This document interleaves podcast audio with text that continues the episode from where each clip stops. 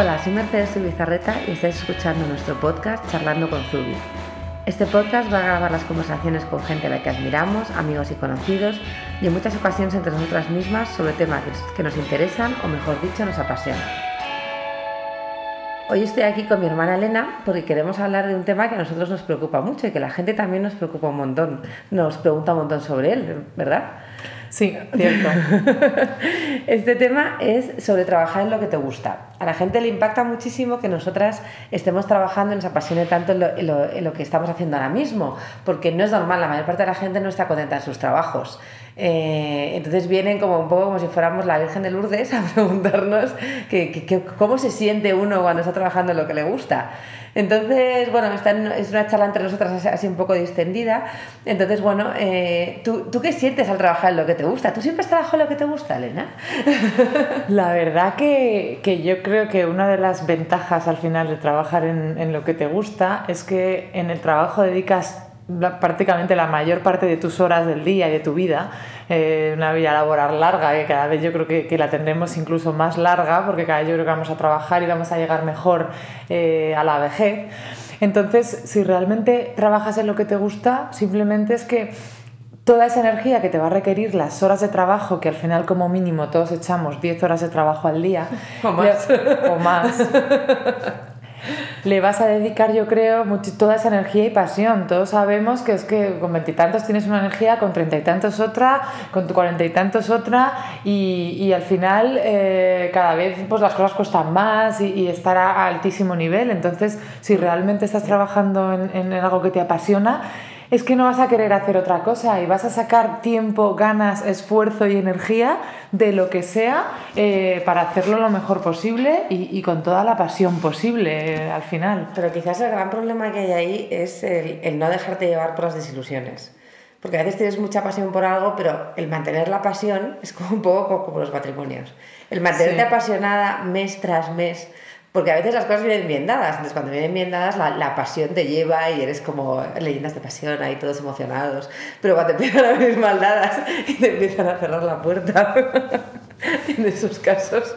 Hombre, eh, sí, efectivamente eh, es muy fácil que cuando a lo mejor has trabajado, o sea, yo creo que sí que he trabajado en trabajos que me han gustado, en algunos he tenido equipo mejor, equipo peor, que me gustara más o menos mi jefe y la gente con la que trabajaba o el tipo de empresa, la cultura de la empresa y tal, pero he de decir que siempre la verdad que mi día a día ha sido bastante grato y, y he trabajado con ganas.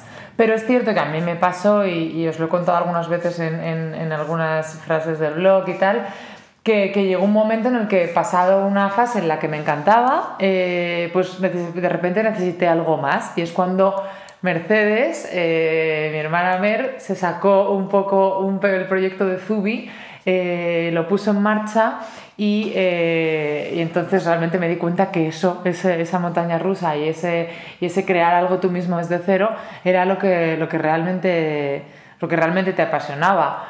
No sé, ¿tú qué piensas, Mer? Eh, ¿Tú trabajas en lo que te gusta? Ahora no me digas que no. Yo siempre trabajo en lo que me gusta. Soy una persona incapaz de trabajar en lo que no me gusta que yo creo también, como somos dos perfiles muy distintos, que quizás mucha gente que nos oye son más tu perfil de, de puedo estar en el trabajo que me gusta un poco menos, pero yo consigo más o menos llevarlo. Pero en mi caso, por ejemplo, es totalmente imposible. Cuando algo no me gusta, me cruzo completamente, o sea, me cruzo y, y, y, además me boicoteo, lo fastidio todo. Soy capaz de hacer que, que, la suerte deje de acompañarte, ¿no? y, y, la fuerza, la fuerza y la suerte, que siempre decimos que Mer tiene mucha suerte, pero yo digo que la, que la suerte le pilla trabajando, eso os lo aseguro. Eh, haces un poco que las cosas nos salgan, que eso pasa mucho y no nos damos cuenta. De ahí un poco otra de las cosas que creo que es importante para trabajar en lo que te gusta, que no sé si coincides conmigo, Yeyes, uh -huh. que es eh, conocerte a ti mismo. Totalmente, totalmente. Es que muchísimas veces creemos que estamos en lo que nos gusta y que valemos para ello y muchas veces nosotros mismos nos estamos engañando. O sea, eh, yo, yo, lo explico como cosas como muy obvias. O sea, yo quiero ser arquitecto, quiero ser arquitecto, quiero ser arquitecto, pero no tengo visión espacial. Por lo tanto, no, no sé hacer una maqueta, no sé hacer una intersección de una viga con un pilar, por lo tanto, no puedo ser arquitecto. Puedes ser un arquitecto teórico, podrás escribir sobre arquitectura. Si tu pasión es arquitectura, podrás dedicarte a ello, pero también hay cosas como de base que, que si no las tienes, es imposible. todos tenemos cosas para las que estamos más dotados. Sí, completamente. Y que además cuando trabajamos sobre ellas las evolucionamos. Pero si no estamos dotados de entrada, pues es que yo no sé a dónde vamos a llegar. Entonces, en, los trabajos creativos y también un poco para trabajar en lo que te gusta, tienes que estar dotado de ello. Y muchas veces también ese autoconocimiento, ese estudiarte muy bien qué eres realmente, cómo eres, o incluso si te gusta ese trabajo pero tú no estás dotado para ese trabajo, puedes transformarlo. Eso ya es como, para mí es como el genio absoluto, que es cuando yo no estoy dotado para ello, yo quiero ser arquitecto, no tengo visión espacial, me voy a inventar una nueva arquitectura que va a ir de globos que es arquitectura de globos, que no necesito ni visión espacial y me invento casas sí. y me invento lo que me da la gana. Y entonces te conviertes de repente en la persona que cambió las normas. Y eso me parece guay también, porque claro, eso ya sí que necesita una cantidad de trabajo detrás. Efectivamente, porque estás abriendo una disciplina nueva, un camino nuevo, y eso siempre es muy, muy, muy duro. Y muchas veces al final llegarás al fin de tu vida sin que se te haya reconocido. Y eso pasa mucho y se te reconocerá después, supongo. También en las artes eso es muy típico, ¿no? En pintura, en tal, que se crearon, en plan, pues eh, el abstracto, disciplinas completamente nuevas que en su momento no se estaban valorando y que ahora son auténticas obras de arte. Por, por suerte, con las redes sociales Siempre te tendrás algún seguidor enloquecido que le gustará muchísimo tu arquitectura de globos y, y, que seguro que ahora no es como antes, que te conocían los que estaban cerca y si te publicaban una revista. Ahora te publicas tú a ti mismo y en Australia puedes de repente encontrar un nicho de gente a los cuales les apasiona tu arquitectura de globos y irte a vivir allí. Sí. Lo que es maravilloso. Sin duda. Yo creo que después de esa fase un poco exploratoria de, conocerte y de, de, verdad saber en qué eres eh, fuerte, tus, tus virtudes o tus virtudes acompañadas, lo que decíamos, de eso que tanto te gusta, a lo que le quieres dedicar cada minuto de tu vida, eh, después también hay que atreverse a hacerlo. Sí. Puede ser que mi pasión sea eh, cobrar en una caja de un supermercado, que yo siempre, yo siempre contaba aquí cuando abrí la tienda que era, mi pasión era tener eh, una caja, cobrar y tal, me desde pequeña. Desde pequeña, eh, lo mejor y tal, pues puede ser eso. Luego tienes de verdad que atreverte a hacerlo y a lo mejor estás siendo analista financiero en una empresa de finanzas y hay que atreverse a dar el salto. ¿Por qué? Porque sabes que eh, si lo haces con toda tu pasión, le dedicas todo tu esfuerzo, vas a llegar a ser la jefa de la división de cajeras de supermercado de la cadena más grande del mundo, de Walmart. Eh, al final tú tienes que visualizar eso y saber que si realmente lo haces con pasión llegarás. Y hay que atreverse a dar el salto, atreverse a dar el cambio. A mí me encanta el ejemplo que has puesto, porque en vez de poner un ejemplo de quiero ser la mejor directora de Vogue de Estados Unidos, has puesto un ejemplo que a priori a mucha gente le resultará raro porque es como que quiero ser algo como, entre comillas, más bajo de lo que soy ahora, ahora mismo, quiero ser cajera. Pero que a veces las pasiones, dices, si es que lo que realmente me gusta, yo conozco gente que, que me ha llegado a decir, si lo que realmente me gusta es limpiar. Y yo digo, es que podrías montar, o sea, puedes empezar a ordenar, puedes empezar y que parece en plan, es que quiero ser limpiadora. dices, ole, adelante, o sea, empieza por ahí eh, serás la mejor. Cuando eres el mejor, igual que nuestro padre nos lo decía siempre. A mí no importa que seáis cajeras, mientras intentéis ser las mejores cajeras del mundo. No me importa lo que seáis, limpiadoras, cajeras, siempre que tengáis pasión por lo que hacéis y que y que intentéis ser la mejor versión que podáis de ese trabajo. Trabajar duro por. Claro, seréis personas que seréis felices. Sí.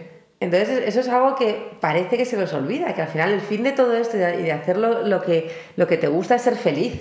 Absolutamente. Y muchas veces se pasa el día a día y yo oigo mucho de amigos Mm, que, que, están todo el rato quejándose de sus trabajos y demás, pero realmente no se paran a pensar lo que quieren hacer y ponen todos los medios para conseguirlo. Es que las oportunidades y los cambios nunca vienen. No. O sea, hay ventanas que se abren, hay de repente ciertas, ciertas eh, eh, vías pequeñas que se abren, pero si tú quieres cambiar las cosas de verdad y, y tal, tienes que analizarte, pensarlo y pensar un plan para llevarlo a cabo.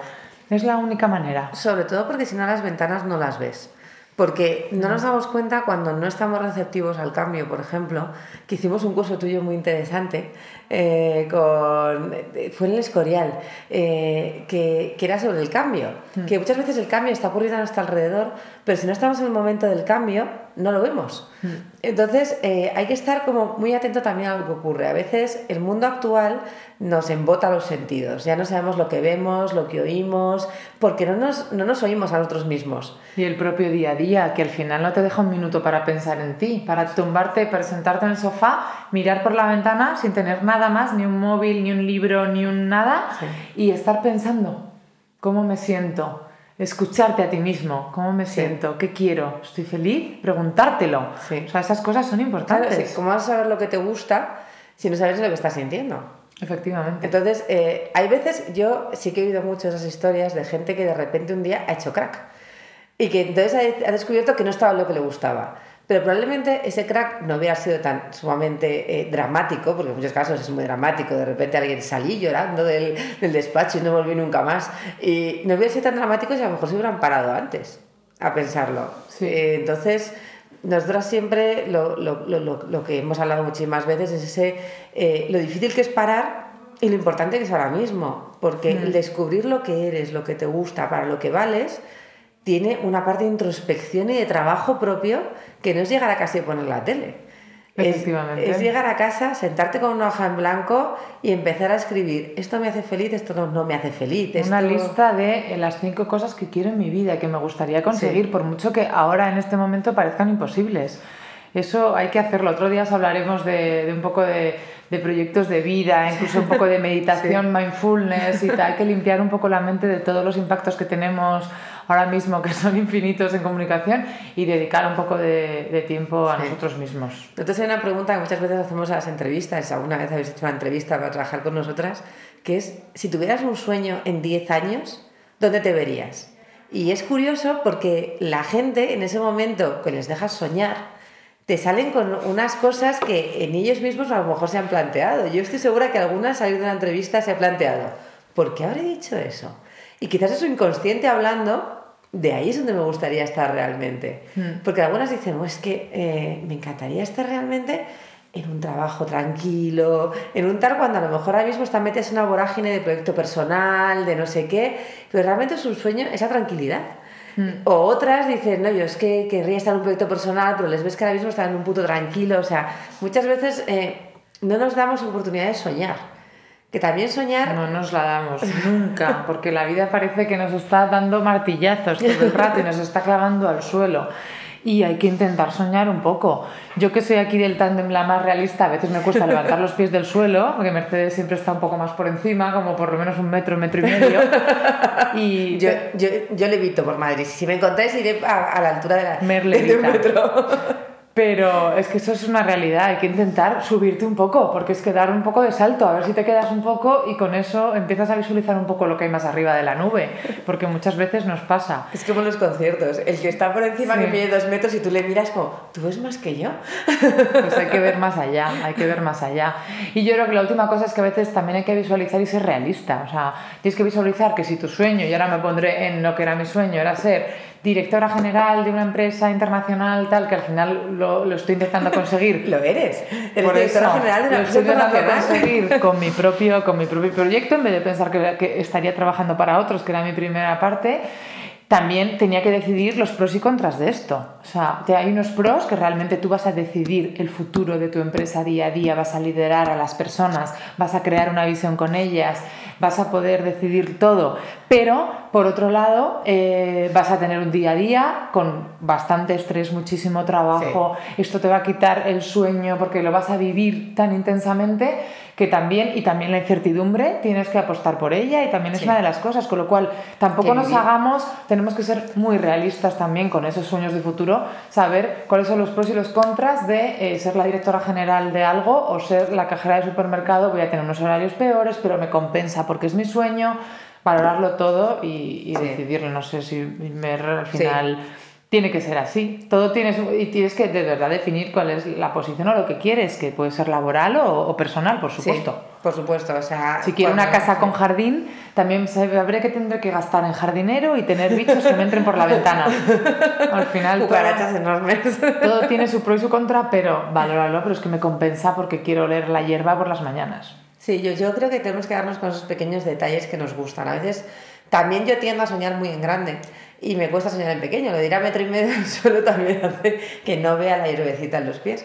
Entonces yo creo que tenemos que empezar también por cosas pequeñas. A mí me encanta cuando, cuando tengo que pensar en lo que me gusta, pensar en esos pequeños rituales que me hacen súper feliz en el día a día, que son muy pocos. Pues ese té que me hago por la mañana en silencio en casa y me siento y cojo mi móvil y va a parecer que soy una workaholic, pero y reviso los mails a primera hora y los limpio. Mm. Tengo un momento de paz en ese momento de todo el mundo está organizado. Todo está ocurriendo como debe Nadie se ha levantado en el planeta y estoy yo ordenándolo ya. Y entonces te sientes súper bien. Entonces yo creo que parte de hacer lo que te gusta, a veces pensamos que tiene que ser montar empresas y meternos en proyectos enormes y yo creo que también tenemos que pensar lo que nos gusta en, en pequeño. Y yo, yo empezaría desde allí. Yo animaría a todo el mundo, me imagino que tú también, a que revisen en su día a día esos momentos de inmensa felicidad en su día a día. Hmm.